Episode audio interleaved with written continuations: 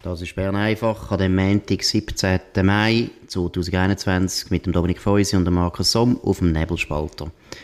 Dominik Feusi, heute ist bekannt worden, dass der Gewerbeverband sehr, sehr deutlich sich gegen das Rahmenabkommen ausspricht. Er hat zwar immer schon gesagt, dass er skeptisch ist, aber das ist jetzt, glaube ich, sehr viel deutlicher.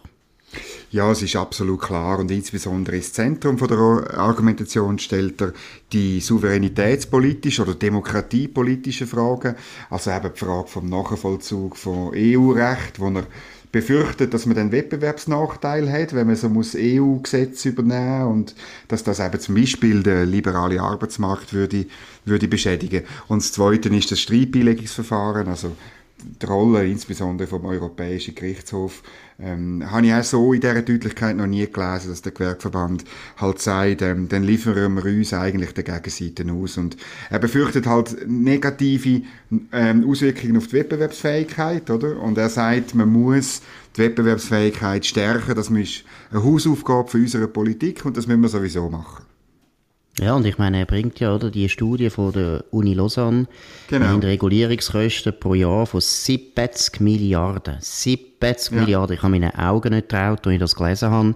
Und dann denkt man, aha, und im Rahmenabkommen äh, findet es einmal schon, wenn die Medizinaltechnik, ich glaube irgendwie, weiß nicht, drei Millionen pro Jahr muss mehr zahlen, dann ist das ein riesen Problem. Also, äh, ist gut, dass da wieder mal ein Wirtschaftsverband ist, wo einfach sieht, was eigentlich das Kerngeschäft ist, oder? Ordnungspolitik im Inland und nicht die ganze Zeit das blöde, starre auf die EU und auf den EU-Binnenmarkt als einzige Thema von der Wirtschaftspolitik. Also bei der Economy Suisse hat man ja ab und zu das Gefühl. Ja, das ist ein bisschen so. Und vor allem, äh, es ist so ein bisschen komisch, oder? Ähm, von Economy Suisse hört man nichts äh, eigentlich bezüglich diesen Rahmenbedingungen und diesen 70 Milliarden.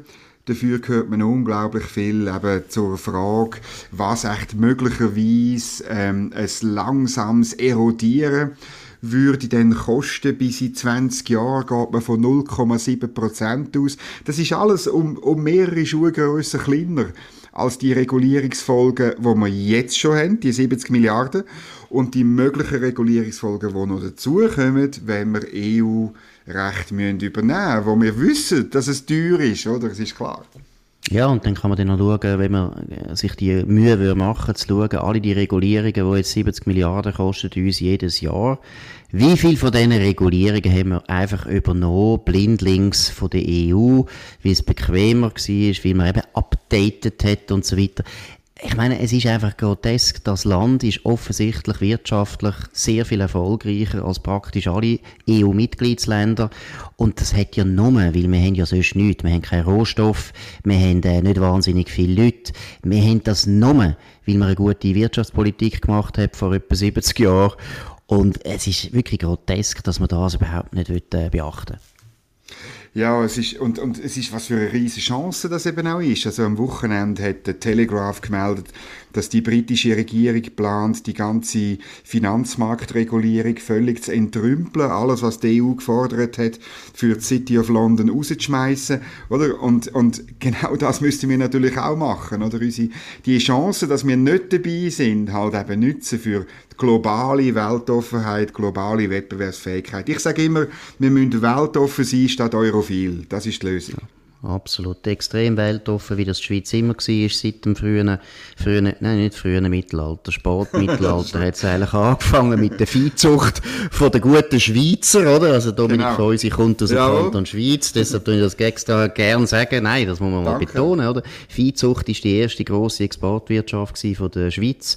Die Schweiz hat immer exportiert und das ist nur gegangen, weil wir weltoffen sind und es ist eine der grössten wie soll ich sagen, Legende, dass man plötzlich das Gefühl hat, eben die Konstruktion EU, wo da ein paar sehr ehrgeizige Politiker gemeint haben, sie können so ein neues Land gründen, wo eben Amerika und Russland und China und so weiter gewachsen ist, dass ausgerechnet das Gebilde jetzt die ganze Welt ist. Und das ist es nicht. Und England finde ich ein gutes Beispiel. Ich meine, wir wissen alle, dass wir gerade genau was bei der ganzen Finanzmarktregulierung, sogenannte Swiss Finish noch gemacht, das heißt noch extremer als was die EU gemacht hat. Das könnten wir jetzt alles zurückrudern und mit England zusammen eine gute Lösung finden. Ja, und äh, ich erinnere mich gut an das Interview, das ich gemacht habe mit der britischen Botschafterin. Die hat, die hat das betont, dass sie das auch wollen. Oder? Also, da sind die Türen, glaube ich, sperrangelweit offen. Man sollte einfach reingehen. Man sollte eigentlich das Kapitel, wo es nichts mehr zu holen gibt, das Rahmenabkommen, abschließen und äh, zu diesen Ufer aufbrechen, wo man noch etwas erreichen. Und genau das im Übrigen schlägt auch der Gewerkverband vor. Oder er sagt, äh, man müsse insbesondere mit Großbritannien, aber auch mit den USA ähm, mehr, mehr Sachen machen, mehr Partnerschaftsverträge machen und erwähnt explizit eben auch den Dienstleistungsmarkt. Oder? Man muss schon sehen, im, äh, im Finanzmarkt, ähm, ja, ist denn London ist sicher in Europa an der Spitze, aber dann kommt schon bald einmal Zürich und Genf, oder? Und auch bei den, bei den Versicherungen sind wir sicher mit Basel und, und dem Standort von mehreren grossen Versicherungsfirmen und, und Zürich mit den grossen Rück und so weiter. Wir sind eigentlich gut positioniert. Wir müssen gar nicht so tun, als ging es nicht anders als wie in Brüssel. Absolut. Wobei, ich muss jetzt auch sagen, ich glaube, das ist äh, eine Einsicht, die sich viel, viel mehr verbreitet hat in den letzten paar Monaten. Ich glaube, es gibt jetzt gerade in der Wirtschaft immer mehr Leute, die, die genau so denken und das so sehen. Also, ich muss ehrlich sagen, wir sind ja beide schon sehr lange im politischen Journalismus und haben die Fixation auf die EU oder die EU-Tragödie, die das eigentlich ist für die Schweiz lang beobachtet und ich glaube, so viel verändert hat sich in der Stimmung vom Land in den letzten fünf, wie in den letzten fünf Monaten, glaube noch nie. Also es ist, meiner Meinung nach, ist ein Major Shift, der da passiert ist. Ja, er passiert einfach ähm, zum Beispiel im Parlament nicht. Also es ist ähm, heute tagt auch die Außenpolitische Kommission und gerüchteweise wenn die einiges mehr wie das letzte Mal den Bundesrat eben auffordern, nachzugeben. Das geht so weit, ähm, äh, dass der Christian Wasserfall, ein FDP-Nationalrat Bern, bei mir in der Sendung gesagt hat, er hätte das Gefühl, die, die APK vom Nationalrat, die verhandeln eigentlich auf der Seite von Brüssel. Und den Eindruck ähm, habe ich auch schon gehabt. Ich habe es ein bisschen übertrieben gefunden, aber aus so berufenem Mund. Ich finde das schon noch extrem. Und dort eben ist der Klimawandel nicht existent. Absolut, aber ich glaube, das ist ja wahrscheinlich auch eine Tragödie von unserer politischen Elite, dass sie in gewissen Fragen vielleicht nicht so ganz merkt, wie die Stimme gekehrt hat. Eben, ich würde jetzt noch einmal betonen, in der Wirtschaft, ich finde jetzt auch der Gewerbeverband, dass der sich eben so exponiert, so deutlich, ist doch sehr erfreulich. Ja, ja. Ich meine, der Präs Präsident ist immerhin Parteimitglied, auch von der Mitte, ist einfach die Viola Amherd, die ja probiert hat, letzte Woche nochmal einen Rettungsversuch, ist auch ein bisschen unangenehm, dass jetzt da irgendein Parteifreund da sich so ganz anders positioniert. Also ich, ich bin immer noch der Meinung, es ist extrem ins Rutschen gekommen, aber es ist immer noch, es ist immer noch klar, also es kann durchaus sein, dass der Bundesrat gleich wieder irgendwie kalte Füße bekommt. Ich weiß es nicht. Wir werden das beobachten, so viel ich weiß, oder Dominik? Am Mittwoch wollen Sie noch darüber reden. Am Mittwoch reden wir darüber, aber ähm, gerüchteweise äh, wird am Mittwoch Eines mehr, nichts entschieden. das ist wirklich lustig. Also sie werden das jetzt noch durchziehen bis im Sommer, in der Hoffnung, dass dann vielleicht irgendwie, ich weiß nicht, ein Deus Ex Machina kommt, oder? Ursula von der Leyen ja. irgendwo in der Ferien ist wahrscheinlich. Genau, wenn er in die Schweiz kommt und äh, sich freut, dass sie da wieder mal in ein Restaurant sitzen kann. Nein, an sich... in Deutschland niemand mehr kann hin, oder? an sich sollten sie eigentlich entscheiden, bevor die Sommersession dann anfängt, am 31. Mai, weil ähm, sonst, sonst gibt es dann dort wieder irgendwie 27 Vorstöße, die sagen, man müsse noch länger verhandeln und weiss nicht was. Also ich glaube, der Bundesrat tut sich keinen Gefallen, wenn er wenn er ähm, das noch wahnsinnig rauszögert. Aber wir sind mittlerweile ähm, sind wir hart im Nehmen, was das angeht. Aber es ist schon interessant, oder? Man fragt sich erstens eben innenpolitisch, äh, wie stark sind die Kräfte eigentlich noch, die Befürworter sind? Und äh, muss ich auch sagen, offensichtlich hat man die bisher ein bisschen unterschätzt, oder? Sie haben das Stückchen noch einmal mobilisiert, probieren alles. Aber letztlich innenpolitisch muss ich sagen, eben, meine, die Gewerkschaften sind klar dagegen, die SVP ist klar dagegen, Economy Suisse ist gespalten, Gewerbeverband klar dagegen, Parteien, die anderen drei sind alle auch gespalten. Es ist eigentlich eine klare Sache. Ja, aber es ist natürlich, die, die Befürworter von dem Abkommen sind in der Elite gut vernetzt, sie sind in den Medien gut vernetzt und darum ähm, äh, können sie sich aufblustern und, und, und äh, der Angier wecken, sie sind viel mehr und viel größer, als sie eigentlich sind. Was spielt eigentlich die EU für eine Rolle? Hörst du etwas? Gibt es da überhaupt irgendwelche Gespräche, Signale? Ich meine, was, was ist in Brüssel eigentlich los oder haben die andere Sorgen? Ja, also man hört aus Brüssel von den verschiedenen ähm, Korrespondenten, manchmal sage ich auch Pressesprecher von der EU, äh, die bei Schweizer Zeitungen arbeiten, das ist ein bisschen böse, aber etwa die habe ich ja gleich den Eindruck. Aber da hört man natürlich, dass die EU äh, wirklich das Gefühl hat, jetzt muss einfach die Schweiz nachgeben oder so.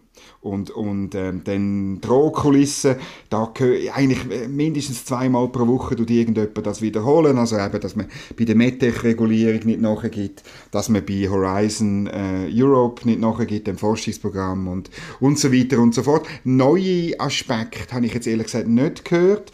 Und dann, was es immer hinter der Kulisse gibt, ich finde das auch hochproblematisch, da die Parlamentariergrüppli, die es gibt, also die Parlamentarierdelegation, ähm, wo dann sich trifft, also via Zoom, dann mit den Vertretern vom EU-Parlament. Und ich habe das Gefühl, oder dort, das ist ja der Grund, warum denn die, wenn sie dann in der APK sind, faktisch ähm, für die EU verhandeln. Also dort wird halt auch, nicht, dort wird darüber diskutiert, was können wir noch machen, um das Ding durchzubringen, oder? Aber es ist ja klar, oder? Ich meine, es ist eigentlich im Prinzip wie ein, ein persönliches Interesse von denen, weil die haben jetzt gute Freundschaften geschlossen ja, mit ein paar Europäern, das verstehe ich ja, haben sicher lustige Öben verlebt in, in Brüssel und so weiter und wenn jetzt das irgendwie, und sie haben ja Angst, dass nach dem äh, Rahmenabkommen plötzlich nichts mehr los ist. Die glauben das ja, was völlig unrealistisch ist, aber die glauben das ja. Ja, und ich glaube, die haben wirklich Angst, dass sie da alle die guten Kontakte und die netten Beziehungen nicht mehr können weiterführen können. Ja, das ist ein bisschen so. Also ich meine, da, weißt, Interesse, also ich weiß es von einem langjährigen Diplomat, der mir mal gesagt hat, Look, die wichtigste Bedingung für einen Diplomat ist, er muss bereit sein, ähm, unangenehme Sachen mitzuteilen und auszuhalten, dass vielleicht Leute, die er persönlich gut mag, ähm, einfach weil sie einen anderen Auftrag haben, dann halt vielleicht äh, eine Weile lang nicht mehr siehst und nicht mehr so nett findest und irgendwie so, das muss man durchziehen und durchheben auch. Es geht um die Interessen des Landes und nicht um Freundschaften. Und ich absolut, glaub, absolut. wenn ich da gewissen Leuten zuhöre, oder, äh, ähm, dann habe ich ein bisschen den Eindruck, äh, das vermischen die. Absolut. Mir hat mal einen englischen Europaparlamentarier seinerzeit, jetzt gibt es ja die gar nicht mehr, erzählt, genau. erzählt ja, er kenne, äh, kenne viele Schweizer da in Brüssel, viele Schweizer Diplomaten und er muss sagen, nach dem vierten Glas Wein sagen die Diplomaten, sie wollen der EU beitreten. Also das ist schon etwas, wo einfach, äh, hat immer ein bisschen zu, tun, zu dem gehört, ist ja logisch irgendwo. Also ich meine, die Schweizer Diplomaten haben sich wahrscheinlich auch immer ein bisschen eingebildet, ja, das wäre für uns so ein interessantes Spielfeld, mehr mit unseren drei Sprachen, gute Ausbildung und klar, so weiter. Ja, ja. Ist klar, ich meine auch bei der UNO, die Schweizer sind in dem Sinn beliebt, oder? Weil neben irgendwelchen afrikanischen Diplomaten, wo, wo, wo problematisch sind, wie das korrupte Regime einmal vertreten müssen, ist man natürlich froh, wenn man die Schweizer hat, das ist klar. Ja, aber eben, dann müssen wir ja einführen, einfach Schweizer Diplomaten im Ausland dürfen maximal drei Gläser Wein trinken, oder? Ja, das finde ich sehr eine gute Idee. Würde mir sehr leid tun, wenn wir das müsste durchsetzen. Jetzt noch etwas anderes, auch ein Thema, das äh, bewegt heute, äh, die Boni von der SRG Dominik, was ist da los? Ja, es ist interessant. Es ist eine Geschichte von CH Media, muss, ich, muss man sagen. Aber das ist wirklich eine gute Story, oder? Dass die Boni äh, äh für die Chefs von der SRG ausgezahlt werden. Das ist beim Herrn Marchand äh, zum Beispiel ist es rund, ist es gut 100.000 Franken. Und das, obwohl ähm, die SRG äh, Kurzarbeit ähm, gemacht hat. Was ein bisschen komisch ist, oder? Weil, äh, es ist ja nicht so, dass die SAG weniger zu tun hat. Und eigentlich nach dem, nach dem Arbeitslosenversicherungsgesetz gibt es Kurzarbeitsentschädigung, wenn man weniger zu tun hat.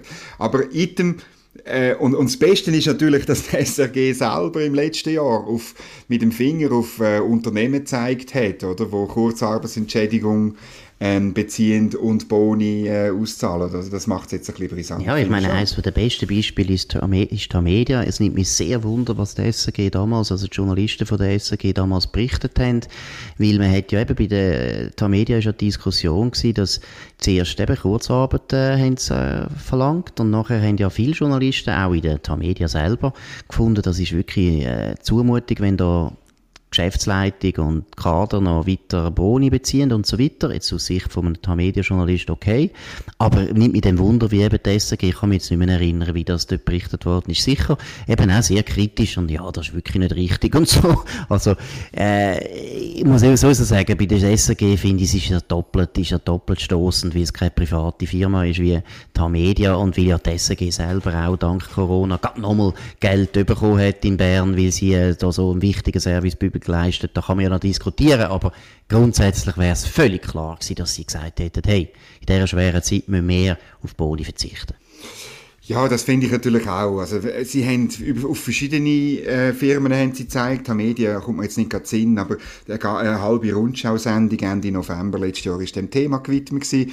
Und das zeigt einfach auf, oder, ähm, dass es, wie problematisch das es ist, für sie über so Sachen zu berichten. Und das ist sehr heikel und sehr unschön. Und dann muss man auch noch sagen, äh, wie ist denn mit der Leistung von der Frau Marchand und, und äh, vom Herrn Marchand und der Frau Wappler? Genau. Das heißt, verwechselt. Sie sind noch nicht verheiratet. Nein, nein. Nein, keine aber, Ahnung, was da läuft in der genau. SAG. Hilfe, ja. Hilfe. Nein, aber ja, das kann man ja dann auch noch, das kann man auch noch äh, ähm, debattieren, weil der, der, der gesamte Lohn vom Herrn Marchand ist natürlich äh, schon, schon sehr hoch mit, mit deutlich über einer halben Million. Also die ganze Entschädigung, dann alles zusammenzählt, oder? Ja, ja. Aber äh, ich meine, auch Politiker und auch Bundesräte haben ja nie das Gefühl gehabt, sie hätten da irgendwie eine gewisse Solidarität zu zeigen, oder? Sie haben ja das verlangt von allen anderen, aber ich finde zum Beispiel, die Bundesräte hätten ja auch mal können sagen, ja, wir verzichten auf 10% von unserem Gehalt, weil äh, alle, alle müssen verzichten jetzt, alle haben eine schwere Zeit und der Bundesrat ist ja noch zum Teil verantwortlich gewesen für eine Politik, die das Ganze noch schwerer gemacht hat. Also auch dort ist es nie ein Thema gewesen. Und das zeigt ja auch ein bisschen das Ungleichgewicht auch in unserer Öffentlichkeit, dass man sich die ganze Zeit aufregt über hohe Boni in der Privatwirtschaft, obwohl dort eigentlich die Aktionäre können jederzeit ihre Aktien genau, verkaufen. Genau, das also, ist ihr das Geld, ja. Das ist ihr Geld. Sie können gehen und wenn sie finden, äh, irgendeiner nimmt da zu viel mit, dann können sie einfach gehen.